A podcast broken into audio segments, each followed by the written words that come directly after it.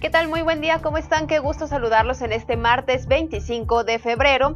Bienvenidos a la primera emisión de Correo al Punto, en donde le presentaré información local, estatal, nacional e internacional y nos vamos directamente con las noticias. Un hombre falleció en el interior de una vivienda al caer de una altura aproximada de 3 metros. El accidente ocurrió en la colonia Valle de San Bernardito, en León, cerca de las 2.30 de la madrugada. El hombre que se encuentra sin identificar aparentemente se quería meter a la casa cuando una de las láminas del techo se venció y cayó al suelo.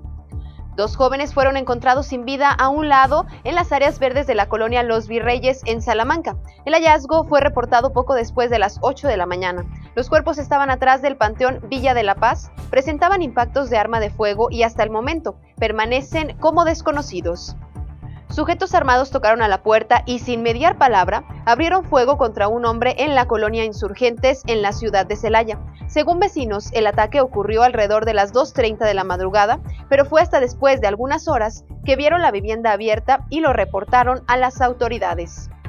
En información nacional, cerca de 100 integrantes de la Fundación de Cáncer de Mama se manifestaron esta mañana en Palacio Nacional para exigir al presidente Andrés Manuel López Obrador que no retire los recursos para atención a mujeres con cáncer.